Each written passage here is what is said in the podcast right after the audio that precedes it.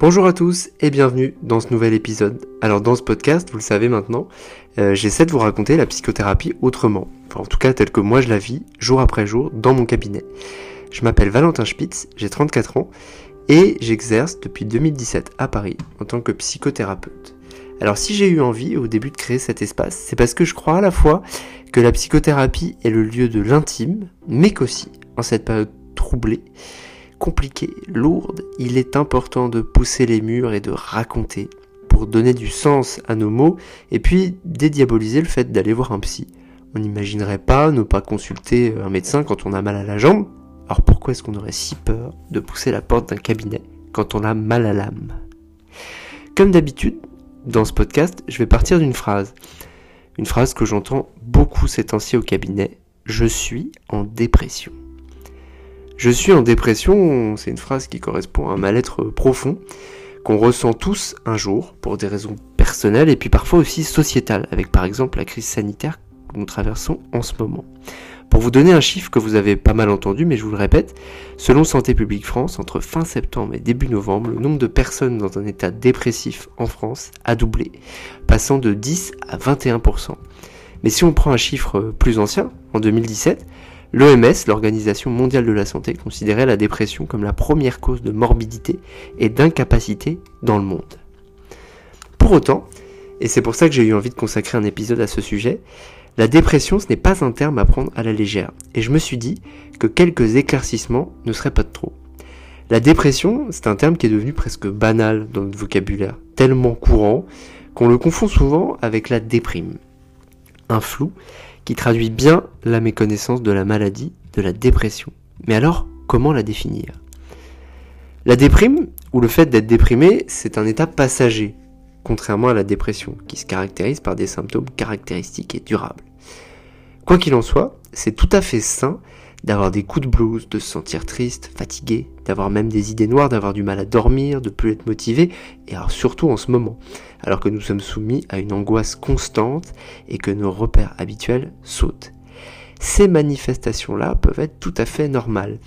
Nous, les psys, on les considère comme des troubles d'adaptation, des états dépressifs mineurs qui ne doivent pas être confondus avec une maladie dépressive caractérisée et qui ne justifient donc pas forcément d'un traitement antidépresseur.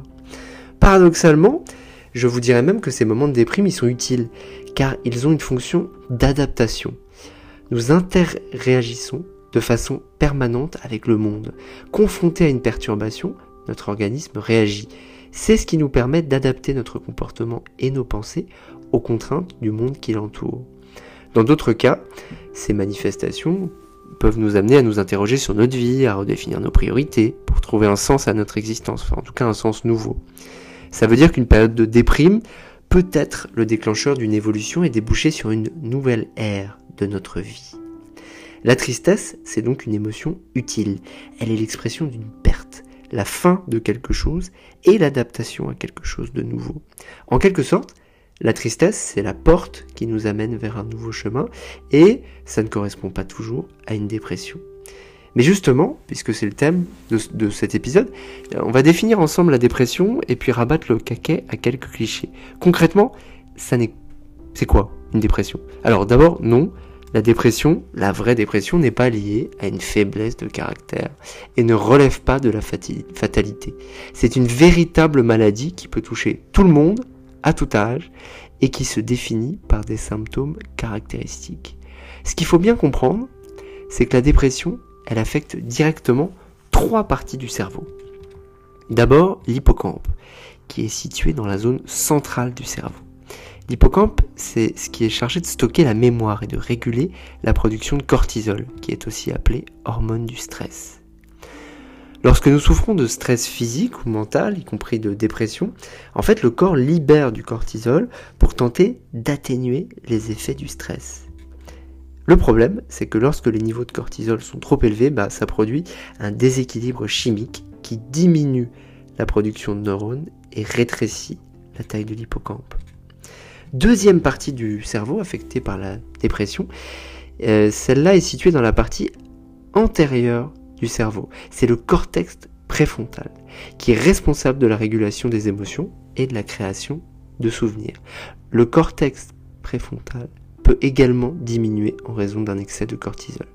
Et puis, troisième partie du cerveau touchée, l'amygdale cérébrale située dans le lobe temporal, la partie centrale inférieure du cerveau. Sa fonction est de réguler les émotions telles que le plaisir, le bonheur ou la peur. L'excès de cortisol l'affecte également en l'inflammant et en la rendant plus active. Cela provoque des troubles du sommeil et, des comportements anormaux. Enfin, outre les altérations directes dont je viens de vous parler que la dépression produit dans le cerveau, d'autres modifications affectent indirectement le fonctionnement du cerveau. Par exemple, des études montrent que le corps est moins oxygéné en période de dépression. Pardon, tout cela est peut-être un peu technique, mais c'était pour bien vous montrer à quel point la dépression n'est pas imaginaire, à quel point c'est une maladie véritable, une maladie grave qui affecte directement notre cerveau et notre corps. Qu'est-ce que ça veut dire pour nous les psychothérapeutes? Ben, Ça veut dire que la parole ne suffit pas et qu'il faut absolument un traitement médicamenteux. Je vais y revenir. D'abord, et avant de finir, petit récap sur les symptômes de la dépression, qui sont les suivants. D'abord une tristesse intense et durable, avec une humeur dépressive qui dure presque toute la journée et se répète au fil des jours. Ensuite, une perte d'intérêt pour les activités du quotidien, les passions, la relation aux autres, bref, une mort du désir. Une fatigue intense qui n'est pas améliorée par le repos ou le sommeil, et donc un ralentissement moteur global qui aboutit au fameux je n'arrive même plus à me lever. Des changements d'appétit ou de poids, des difficultés à dormir, et puis des difficultés à se concentrer. Et enfin, des humeurs changeantes. En plus de l'état déprimé, la personne dépressive peut être l'objet d'autres changements émotionnels, comme par exemple de se sentir coupable en permanence de tout, de ne plus du tout avoir confiance en, soi, de se sentir en incapacité, euh, de devenir très tendu, irritable. Euh, bref, une nervosité excessive et un sentiment d'inutilité s'accompagnant souvent d'idées noires qui, hélas, peuvent aller jusqu'à des pulsions suicidaires. À noter tout de même, et c'est important que ces symptômes pris euh, l'un sans l'autre ne traduisent pas forcément une dépression.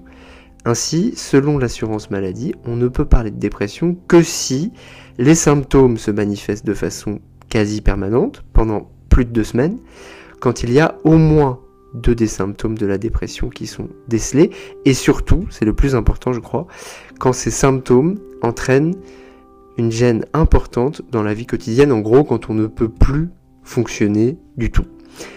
Je le disais donc pour finir, impossible de soigner la dépression uniquement par la parole ou la volonté. La dépression est aussi une maladie du corps et tout comme le cancer, il va falloir des médicaments pour la traiter. Des études scientifiques suggèrent que le déséquilibre chimique produit par l'excès de cortisol et d'autres produits chimiques dans le corps est la principale cause de perturbations émotionnelles et de changements physiques dans le cerveau. Pour cette raison, les traitements visent par exemple à réguler la production d'hormones tels que le cortisol et la sérotonine, avec des médicaments inhibiteurs. Ce n'est qu'une fois l'état du patient stabilisé qu'une thérapie sera envisageable. Dit autrement, les médicaments ne vont pas tout soigner, mais ils vont permettre au patient de venir dans un cabinet et de commencer à parler de ce dont il souffre.